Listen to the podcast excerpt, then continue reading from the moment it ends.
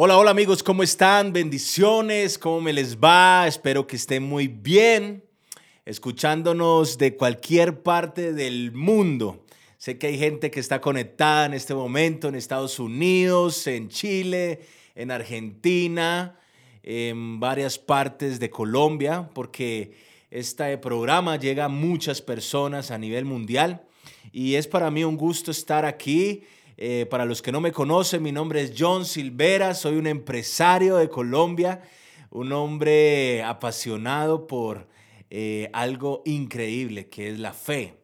Y creo que es algo que nos une a todos. Todos tenemos eh, algo en común, una fe. No sé en qué creas tú en este momento, pero sé que eres una persona de fe. Eres una persona de fe, porque no se trata de una religión, no se trata que yo soy de aquí o yo soy de allá, porque la religión causa división, divide a las personas, pero la fe las junta. Y todos tenemos fe en un Dios que es un Dios de lo sobrenatural. Eh, todos coincidimos en que Él creó el cielo, la tierra, las montañas, las estrellas. Todos coincidimos de que Él es el Dios del universo y ese es el Dios que hoy nos une en este momento. Y bueno, eh, quería compartir con ustedes algo muy especial, un mensaje que realmente para mí ha sido eh, como una punta de lanza, porque me encanta ver la Biblia no como un, ese libro religioso, ese libro que lo hemos escuchado y a veces lo tenemos abierto en la, casa, en el Salmo 91, en el Salmo 23 y es un libro como empolvado y para muchos es un libro pues que es histórico, ¿verdad?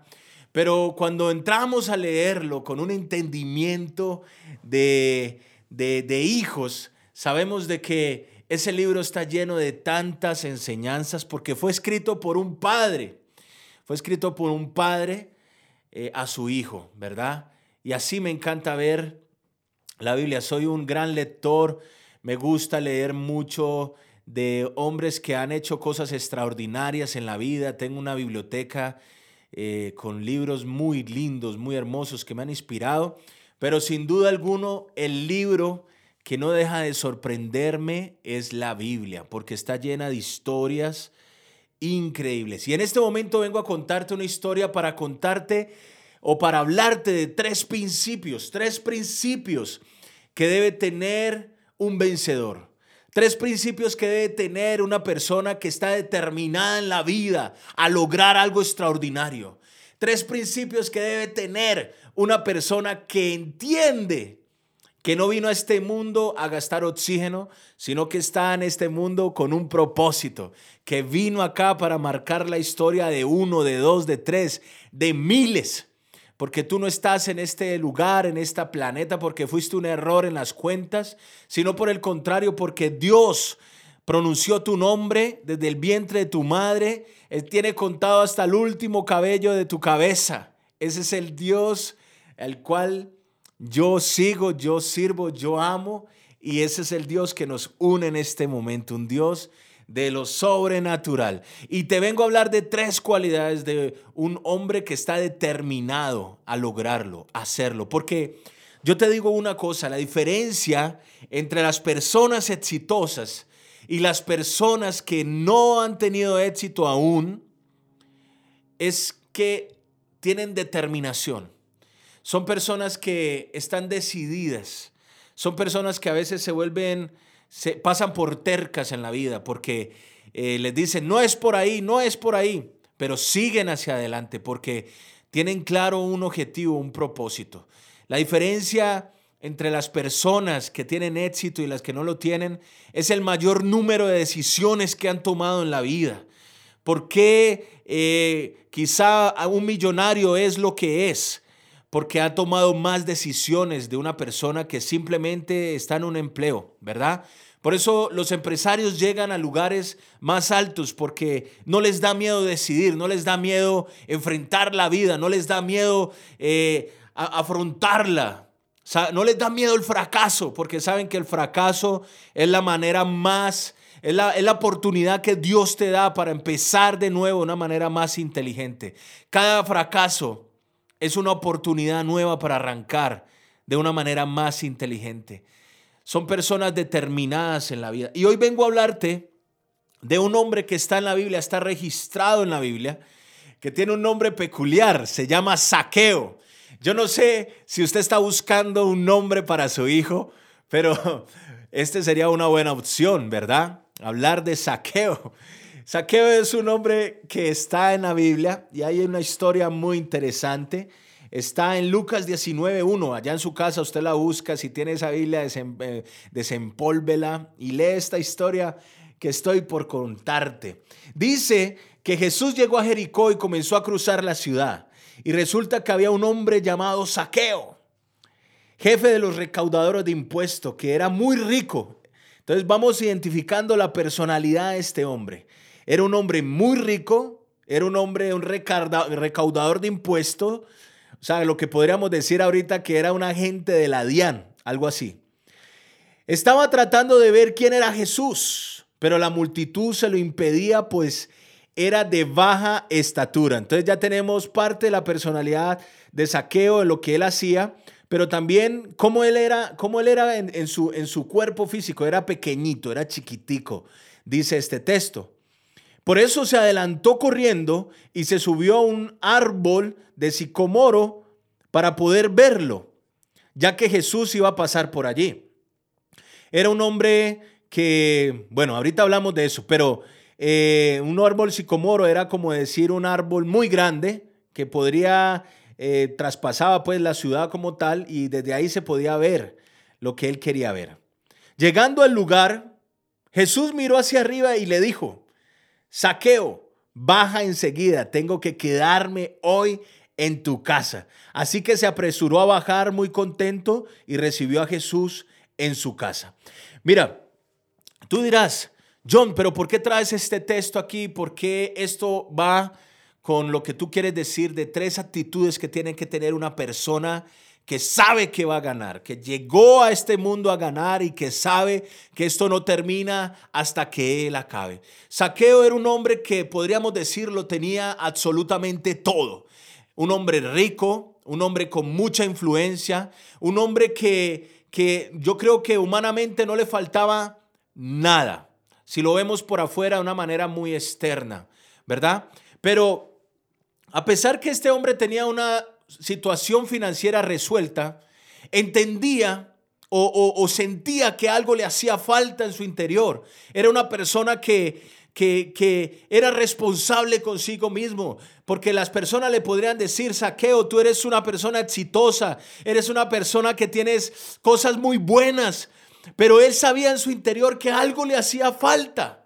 Y eso que le hacía falta lo escuchaba constantemente de un tal Jesús, de un hombre llamado Jesús, un hombre que llegó a la tierra, que hacía cosas extraordinarias, que cuando la gente lo escuchaba sentía paz, que cuando la gente lo escuchaba se sanaba de su enfermedad, que cuando la gente lo escuchaba era liberada de su depresión, de su tristeza, de su dolor. Él escuchaba esas palabras Saqueo escuchaba de, ese Jesús. Y aunque Saqueo tenía una, una posición socioeconómica muy bueno, él sabía que había algo que quizá no lo dejaba dormir.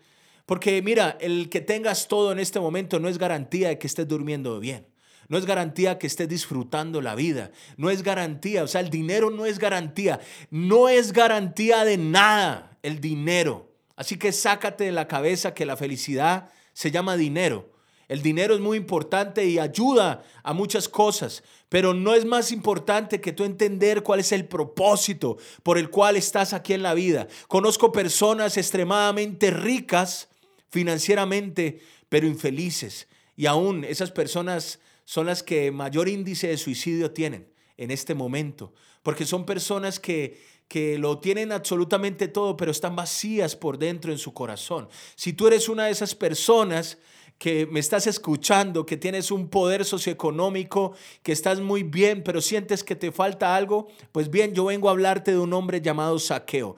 Este hombre quizá entendió que lo que tenía no era suficiente para ser feliz y que lo que lo que él realmente necesitaba en la vida era eso que estaban hablando de Jesús. Y este hombre te va a decir una cosa, mira, este hombre fue una persona que la primera característica que él tuvo fue que era una persona determinada. Fue una persona que venció lo que todos tenemos que vencer en algún momento de nuestra vida, nuestro ego. Y esa es la primera característica de una persona decidida a lograr lo que, lo que tenga que hacer, decidida a hacer lo que tenga que hacer para lograr lo que quiere lograr. Lo primero que este hombre venció fue su ego. Tú te imaginas, este hombre no era un don nadie, este hombre era una persona, una personalidad pública. Tú te imaginas este hombre corriendo adelante de la multitud para subirse en un árbol. Este hombre no era cualquier hombre. Me imagino que tenía los mejores zapatos, Prada, Gucci, eh, Balenciaga, porque era un hombre muy rico. Y se subió a ese árbol con ese traje, se subió a ese árbol a esperar que pasara Jesús. Fue un hombre que venció su ego. Mira, si tú estás determinado a lograr algo en tu vida realmente, tú tienes que dejar de vivir del que dirán. El que dirán es lo peor, es el peor cáncer que existe en esta tierra porque es lo que impide que grandes talentos se desarrollen en la vida. No sé si estés conmigo en este momento, pero, y no sé qué es lo que, que te está impidiendo a, buscar eso que quieres. Quizás sea el ego, Quizás sea eso que, que tienes que vencer hoy, que tienes que poner delante de Dios. Porque créeme, cuando tú decides avanzar por la vida como Señor de ella, te vas a encontrar con muchas cosas y una de esas son personas que te van a decir no puedes. Una de esas son personas que te van a decir, usted no califica para eso. Una persona te va a decir, es que tú, tú no naciste para eso, tú esto, tú lo otro. Te van a poner una cantidad de trabas en la vida para que tú te acerques. ¿Sabes por qué mucha gente no se acerca a Dios? Porque tienen un ego tan grande en su corazón que les impide hacerlo. Se están muriendo por dentro, se están consumiendo por dentro. Pero el ego no les ayuda y no les deja. Este hombre venció su ego. Tienes que vencer tu ego. Lo segundo que destaco de la vida de Saqueo, que es algo que caracteriza a los hombres que han hecho historia, a los hombres y mujeres que han logrado cosas extraordinarias en esta tierra, es que este hombre venció sus limitaciones. Mira, este hombre era pequeñito de estatura, no podía ver a la multitud. Eso podría ser suficiente para decir paso. Va a pasar la persona más importante del universo al frente de mi casa y no lo voy a poder ver porque soy chiquitico. Muchas personas se quedan ahí en sus limitaciones. Muchas personas ven sus limitaciones como el obstáculo más grande para, para lograr lo que realmente quieren en la vida.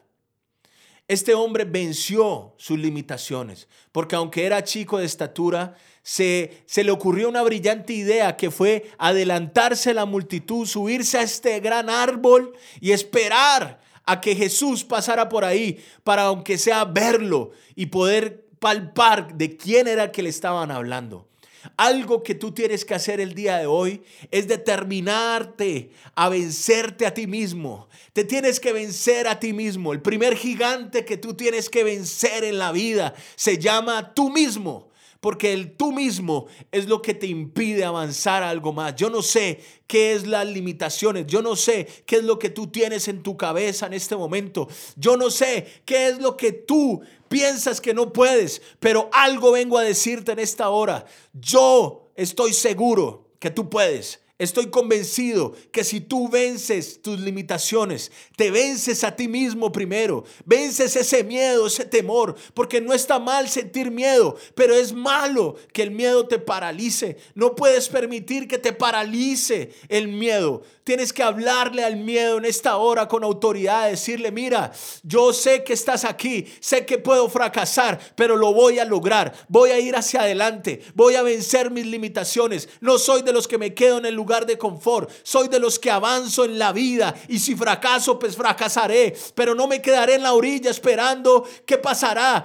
qué pasará al otro lado. Porque hay personas que se quedan en la orilla, personas que se quedan ahí en la orilla y al frente está un gran río y al otro lado están lo que desean, pero se quedan en la orilla por miedo a avanzar en la vida, por miedo a lanzarse ese río, porque tienen miedo a ahogarse. Déjame decirte una cosa, tú que me escuchas, es mejor que pases por este mundo como una persona que se lanzó, como una persona que, que se tiró al agua, como una persona que lo, que lo hizo todo, que se ahogó en el intento a pasar por este mundo como una persona cobarde, como una persona que tuvo miedo y se quedó paralizado, como muchos hoy en están paralizados.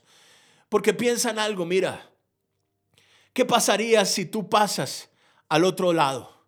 Y si pasas al otro lado, estás preguntándote, ¿y si me ahogo? Pero yo hoy vengo con autoridad a decirte, ¿y si pasas al otro lado? ¿Qué pasaría? Mira, lo peor que te puede pasar es que te ahogues. Y de ese ahogo vas a aprender tanto que vas a aprender a navegar, a, a navegar en los grandes mares. Porque es imposible navegar en los grandes mares si tú no aprendes primero de las pequeñas enseñanzas de la vida. Y este hombre venció sus limitaciones.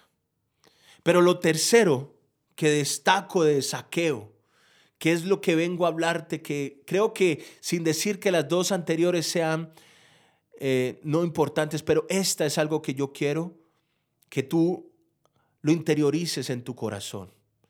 Este hombre se la jugó el todo por el todo. Se la jugó el todo por el todo. ¿Tú te imaginas qué hubiera pasado si Jesús hubiera pasado por ese lugar? ¿Lo hubiera visto a Saqueo en ese árbol? y no lo hubiera invitado a cenar con él, sino que hubieras pasado derecho Jesús. Yo no me imagino eso cuando, porque pues realmente el Jesús que yo conozco cuando tiene, cuando ve una actitud en tu corazón que realmente quieres algo con él, él deja de hacer lo que esté, que esté haciendo para prestarte atención a ti, porque él está interesado en ti. Pero pensemos, en todo el temor que había en este hombre, saqueo. ¿Tú te imaginas que Jesús hubiera pasado por ahí y no se hubiera quedado en la casa de saqueo? Ese hombre al otro día hubiese sido la portada de todos los periódicos en su época, del colombiano, del tiempo, del que hubo. Gran personalidad eh, de la política, gran personalidad, tal cosa, de la DIAN, de lo que sea. Se subió a un árbol y es que para que Jesús lo viera y pasó derecho, qué vergüenza. Hubiese sido la vergüenza, el escarnio público en ese momento.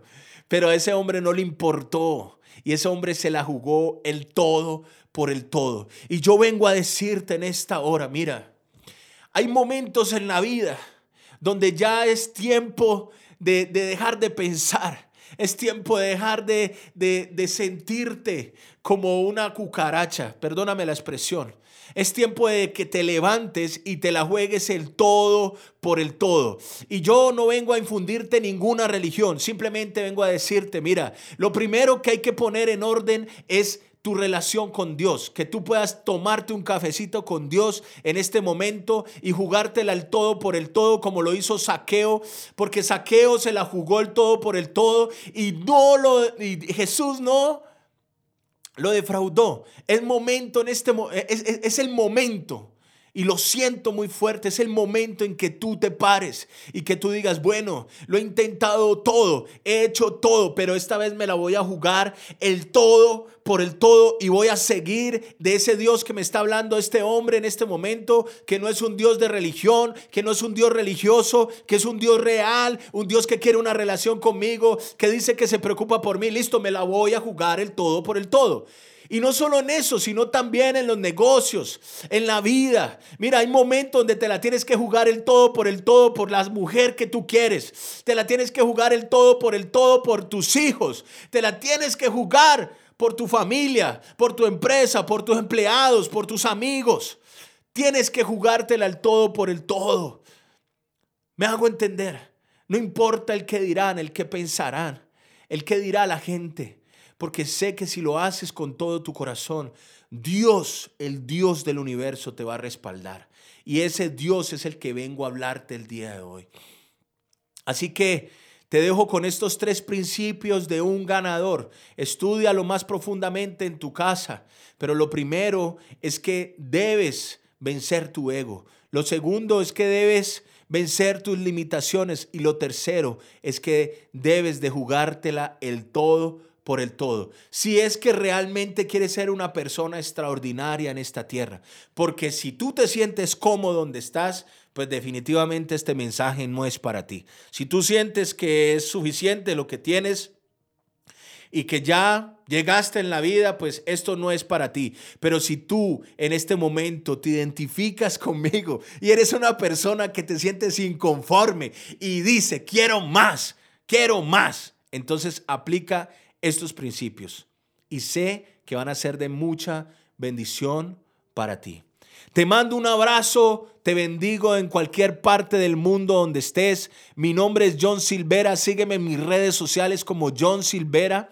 Ahí vas a ver una foto de un hombre que cree en lo imposible. I am possible porque soy un hombre de posibilidades. Creo que todo es posible cuando lo puedes creer. Te mando un abrazo, te bendigo. Chao.